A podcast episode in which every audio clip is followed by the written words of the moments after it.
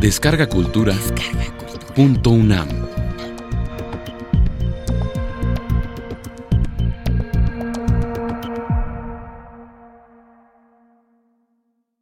Lucha Reyes nace en Guadalajara, Jalisco.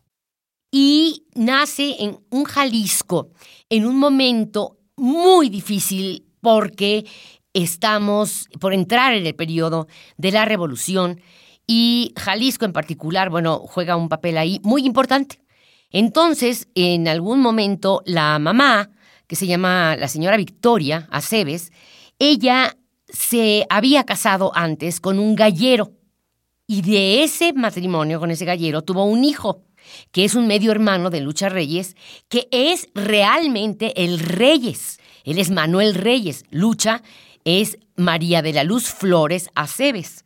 Entonces ahí nos vamos a encontrar que en su gran necesidad de pertenencia, cosa que ella nunca siente con su mamá, ella va a adoptar ese Reyes para sentir que tiene un lugar en la vida. Este eh, marido, como gallero, un día en una pelea de gallos, lo matan. Y ella se queda sola. Y después va a conocer al papá de Lucha Reyes, pero con una característica. Lucha Reyes nunca va a saber quién es verdaderamente su padre. Entonces, Lucha Reyes vivirá una ausencia, una carencia, no solamente del papá, sino que de la mamá que le oculta al papá, de no saber a quién pertenece, eh, recibir un trato totalmente agresivo, la mamá la golpeaba mucho, era una vida muy compleja. Y de estar en ese Guadalajara, de alguna forma con parte de una familia, con la parte de la familia de la mamá, se viene para acá con su medio hermano, con Manuel y con su mamá, se viene y la mamá la deja con una prima hermana que vive en una vecindad, que son unos tíos que la van a ayudar realmente que salga adelante. Ella después, bueno, vivirá en México, luego en Estados Unidos, hará muchas giras en su vida, irá a Cuba, donde la recibirán verdaderamente como una estrella, y hará un recorrido de vida donde como su vida de base es aquí, podemos pensar que es más del Distrito Federal, pero nunca pierde los rasgos característicos de lo que ella vivió como de origen, porque además lo sigue viviendo en parte con su mamá y con la familia con la que vive. Siempre lleva una vida como provincianona, que le gusta mucho, y eso le da una manera de ver el mundo distinta. Lucha Reyes es ni nada más ni nada menos que la inventora, la creadora del género ranchero que sigue siendo el género que identifica a los mexicanos, tanto en México como en el mundo entero, como el rostro musical popular realmente de lo que es la música mexicana. Es la pionera, es el gran semillero de todos los cantantes que después de ella van a utilizar su estilo de canción ranchera. Ella en un principio le llamó o le llamaron en aquella época la canción Bravía y la fue creando ella. No la creó un grupo como sucede normalmente con los géneros musicales. Y esto sucedió hace muchos años porque ella murió en 1944 y de entonces para acá sigue siendo vigente su estilo. Esto es algo insólito, verdaderamente insólito. Y lo más insólito es que no se conozca tan públicamente y se reconozca este modo en el que ella fue creando su canto. Ella empieza a cantar a los 13 años ella nace en el 1906, o sea que estamos en 1919 cuando ella empieza a cantar profesionalmente. Lo menos que se le ocurría era pensar que había un proyecto artístico en su vida futura. No tenía escolaridad más que hasta segundo año de primaria y sí se daba cuenta de que ella tenía que vivir de algo en el futuro. Vamos a ubicarla. Su primera experiencia, incursión para cantar porque gana un concurso de canto y que además la ayuda a la familia musical, esta con la que vive, que es un tío, una tía y un primo. Uno es clarinetista, el primo es violinista, en fin. En una vecindad es de ascendencia pobre, pero ella empieza a dejarse llevar por la vida y es una mujer que artísticamente siempre triunfa. Ella va a ir triunfando todo el tiempo. Va a llegar a ser la figura más representativa mexicana en la música de entre todos los que había, entre ese momento en el que ella empieza hasta que muere en 1944. De pronto oímos por allá cosas como la tequilera. Me llaman la tequilera como si fuera de pila. ¿Por qué? Porque ella lo iba haciendo porque así le salía. Porque la llamaban y de pronto tenía que estrenar canciones y así le salían. Y bueno, tenía un terrible problema que trató de controlar muchísimas veces en su vida. Lo logró por etapas muy pequeñas y es que era una alcohólica. Me parece terrible porque hoy sabemos, y hoy lo tenemos muy clasificado, el alcoholismo es una enfermedad. Y en esa época no se trataba como enfermedad.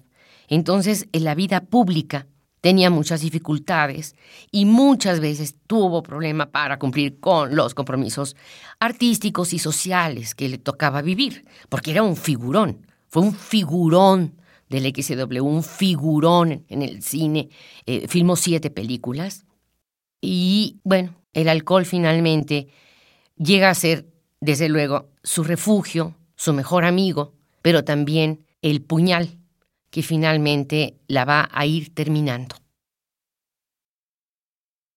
Ella debe haber grabado alrededor de unas 80 canciones. En sus dos etapas, ahorita platicamos de ellas, pero debe haber cantado 2.000, 3.000 canciones. La XOW le pedía que estrenara canciones diario. Ustedes se imaginan. Tenía que aprender la letra, tenía que aprender la música, tenía que ensayar con el grupo. Así funcionaban todos los artistas en esa época, porque, bueno, todavía no estaba el disco tan distribuido, no era tan popular, todavía tan difundido. Pero bueno, la radio sí, la gente se reunía alrededor de las consolas de radio, en las salas, y era como ahora nos sentamos a ver televisión, o nos sentamos a ver películas o videos en casa con toda la familia. Eso era la radio en aquel momento. Y Lucha Reyes, bueno, pues entonces hizo y cantó cientos o miles de canciones que no dejaron un registro. Desde luego, no todo el repertorio es del mismo tipo. Ella fue la primera cantante que hizo dos fenómenos fundamentales también para la música mexicana. Una fue la primera hasta donde tenemos relación auditiva, fue la primera que grabó con el nuevo mariachi que incorporó la trompeta, porque el mariachi antiguo, que tenía muchos siglos de existir y en cada zona del país era diferente, pero todos eran básicamente de instrumentos de cuerda. Mandolina, salterio, eh, vihuela, guitarras, guitarrones, en fin. Pero cuando ya le meten a la música para hacerla más interesante, a la música de mariachi, Azcárraga le incorpora junto con otro grupo, pero básicamente es él, el primer Azcárraga que hace la XW, la trompeta, pues la primera que graba con trompeta, que tiene un bozarrón, que bueno, no ha habido nadie que la iguale en música popular, pues entonces ella empieza a grabar, dice, eso es para mí, porque a ella no la tapaba la trompeta. Entonces aquello fue un prodigio y esa es una importancia fundamental dentro del desarrollo de la música mexicana. Y seguimos teniendo ese mariachi con trompeta. Y eso, bueno, es producto de ella. Y la otra genialidad que hizo fue que incorporó por su larguísima trayectoria en las carpas y, y en los sketches de, música, de zarzuela, de, de todo esto, porque ella cantó todo eso, porque sí estudió música, porque sí estudió canto, porque sí vocalizaba, porque sí era una artista preparada. Entonces, de todo eso, ella un día se le ocurrió cantar canciones de humor que eran al estilo de los sketches donde había, bueno, las compañías de tandas tenían 40, 60, 80 artistas en escena y ella, pues era siempre una de las figuras principales de esos eh, espectáculos. Lo sensacional es no solamente que las haya hecho, sino cómo las hizo. Hizo unas versiones que verdaderamente son de un humor, de un como de un juego que se ha perdido mucho. Hay algo que me resulta fascinante y es realmente que ustedes escuchen la música. Entonces, bueno, por supuesto, tiene que oír la tequilera, que es la que le da nombre a ella misma. Me llaman la tequilera como si fuera de. Porque a mí me bautizaron con un trago de tequila.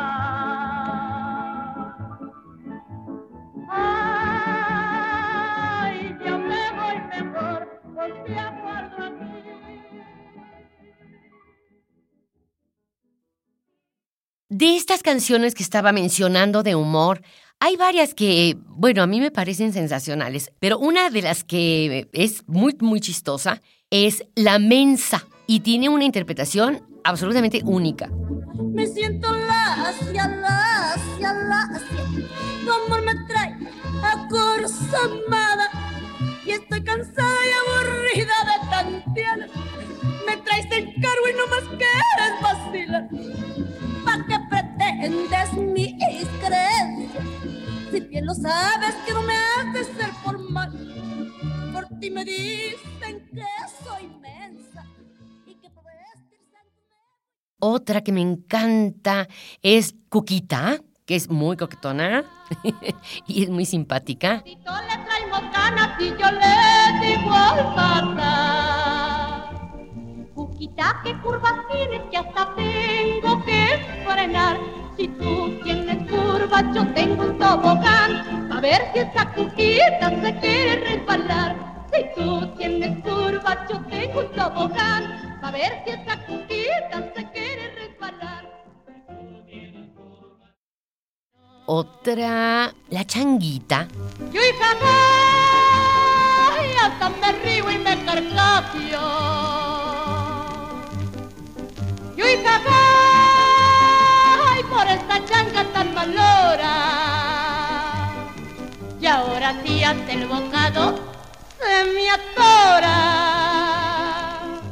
De pensar en lo que cuestan los vestidos y las medias y zapatos de charol.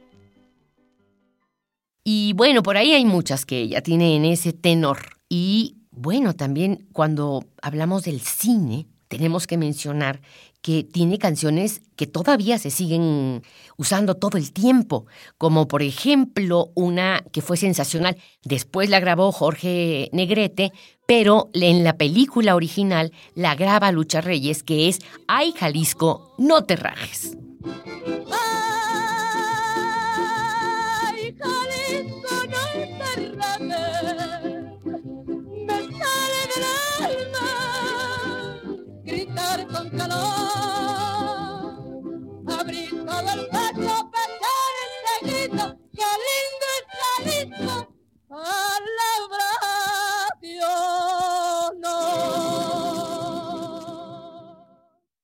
Lucha Reyes va a ir llevando una vida accidentada, muchos problemas con su madre, va por eso a huir a Estados Unidos y ahí va a empezar mucho de lo maravilloso y de las tragedias y las piedras que ella solitita se puso en el camino. Ahí ella se va muy jovencita, tendría unos 15, 16 años, por ahí se casa con su primer marido, ella tendrá tres parejas fundamentales en su vida. Este es uno de ellos, es Gabriel Navarro, que es un escritor y es un hombre de teatro y escribe crónica, escribió novelas, en fin, es un hombre muy formado y muy bien hecho, pero es joven y perdido de amor por Lucha Reyes y Lucha Reyes por él. Él Lucha se embaraza y por ahí tiene un accidente cayéndose de una escalera en su casa en una de sus múltiples borracheras y eso hace que pierda al bebé. Ella no recuerda nada, porque pues ha perdido la conciencia de tanto alcohol que traía, pero cuando ella despierta en el hospital, no solamente ha perdido al bebé, sino ha perdido la posibilidad para siempre de volverse a embarazar. Ahí pasan muchas cosas, se separa del marido, pero sigue cantando, termina parte de sus contratos y se regresa a México porque él la abandona, no quiere saber nada de ella y además él siente que ella lo arrastra para tener una vida destructiva y él no quiere eso. Lucha se regresa y van a pasar, digamos, como etapas de canto, donde ahí oímos, y ahí quisiera que también oyéramos una o dos partes de canciones de las que ella graba en su primera eh, etapa, que canta ella con una voz donde recarga su, eh, digamos, rango vocal en la parte aguda de su voz. Ella es una mezzosoprano desde que ella nace, pero utiliza en esta época mucho el registro agudo de su voz. Dentro de estas hay dos canciones que a mí me parecen hermosísimas. Una es Amapola.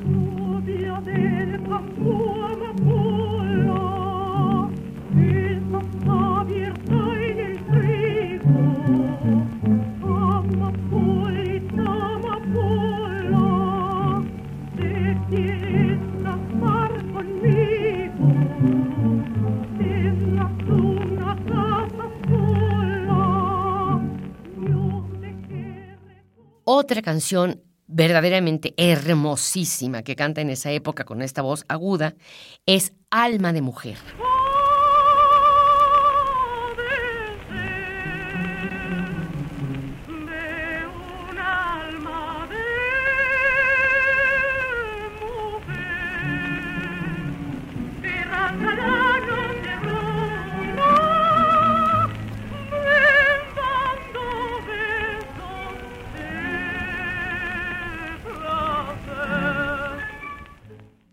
Se va ella a eh, Berlín, invitada por el maestro Armando Torreblanca y la orquesta típica. Se va con un cuarteto y esta agrupación musical porque tienen una gira en Europa. De esa gira saldrá un disco con el cuarteto Anáhuac, este grupo musical de cuatro voces que se va con el maestro Torreblanca, y allá les va terrible. No funciona la gira y Además, bueno, Lucha Reyes tiene 21 años y por ahí va de amores, por supuesto clandestinos, con el director de todo el grupo, que es el maestro Torreblanca, pues él ya es un hombre grande y es este, bueno, a ella le conviene porque es una figura que la apoya, le da, digamos, como un buen lugar para el pasaje que es en barco, en fin, la mima, etcétera, etcétera pero hay por ahí un violín primero en la orquesta y con ese se divierte y con ese la pasa sensacional, pero es el otro amor oculto. Entonces se la pasa todo el viaje jugando al amor oculto y parte de la gira de Berlín hasta que Torreblanca se da cuenta de que lo está engañando y de que lo ha engañado todo el tiempo, enfurece y con lo mal y lo pésimo que estaba ya en, su situación económica, decide abandonarlos en Berlín. Y aquello se vuelve terrible porque ellos se quedan sin trabajo, se quedan sin dinero, sin un lugar decente donde vivir. Y van a pasar ahí un año, porque en aquella época, estamos hablando de 1927 a 28, aquello era dificilísimo para viajar, para entrar en contacto, para que alguien te mandara dinero, o sea, aquello era complicadísimo en esa época. Se pasan un año, pero en ese año Lucha Reyes se enferma de la voz, se enferma de una infección terrible y sigue usando su voz y sigue cantando y se sigue emborrachando. Les llega el invierno que es un infierno para ellos porque no tienen ropa eh, caliente, nunca se imaginaron, bueno, que hubiera ese clima. Y además tiene que trabajar de lo que sea, lavando platos para que les den un poco de comida. Es una etapa terrible. Al final, el cónsul mexicano, ahí en Berlín, les ayuda a regresar a México. Pero Lucha va a pasar todavía como año y medio donde Lucha modifica, tiene que modificar su voz, porque va recuperándola poco a poco y con un gran esfuerzo. Ahí va a ser una actividad muy chistosa porque se va a dedicar, como no puede cantar y no quiere dejar el escenario y no sabe hacer ninguna otra cosa, bueno, cocina muy bien, eso sí, pero no era cocinera, entonces va a ser rumbera. Y va a ser una etapa de lucha. No se deja caer tan fácilmente, pero se da cuenta de que algo tiene que cambiar. Y en ese cambio, Lucha Reyes va a hacer una cosa absolutamente extraordinaria. Va a crear no solo el estilo ranchero, sino que va a crear un estilo ranchero donde va a incorporar una gran cantidad de recursos del bel canto, esto es de la ópera, de los estudios operísticos que ella hizo para crear el estilo de la canción ranchera. Y eso es insólito, siempre fundamentada en toda esta capacidad vocal que ella había desarrollado. Pero de cantar completamente agudo, podemos ir oyendo algunos elementos. Por ejemplo, yo quisiera que oyeran el fragmento de inicio de una canción que se llama Torito Retinto, porque ustedes ahí la van a oír decir Torito, o la van a oír repetir notas, y eso viene del piquetato de la canción culta. Y la vamos a oír esas cosas que hace, por una mujer ladina. Eso viene de los adornos de la música clásica. Todas estas cosas ella las va a incorporar.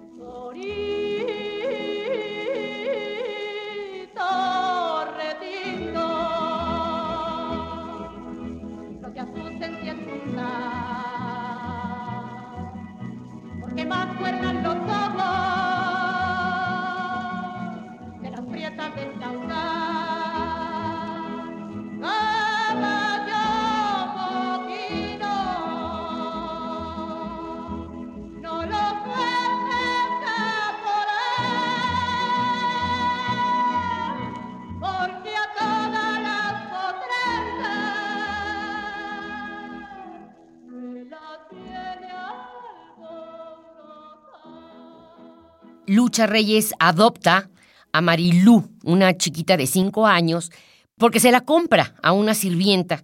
Y eso marca una etapa de la vida de Lucha Reyes muy problemática para ella porque se da cuenta de que no es tan buena mamá, que no la puede considerar realmente como la hija carnal que ella le hubiera gustado tener. Y creo que también eso le hace a Lucha reflexionar sobre ella misma Lucha Reyes de estar en el triunfo más apoteótico de su carrera, en un momento de una verdadera aparente dicha artística, va a tener que separarse del último marido de quien ella ha estado profundísimamente enamorada y con quien es con quien adopta a esta niña, pero ella cada día se alcoholiza más, cada día tiene más parejas que la maltratan, su última pareja le pega y al final, cuando ella se ha tomado 25 nembutales con tequila y una ambulancia la lleva al hospital, le lavan el estómago, le tratan de quitar, digamos, eh, un porcentaje alto de intoxicación, hasta que finalmente la va a ir terminando.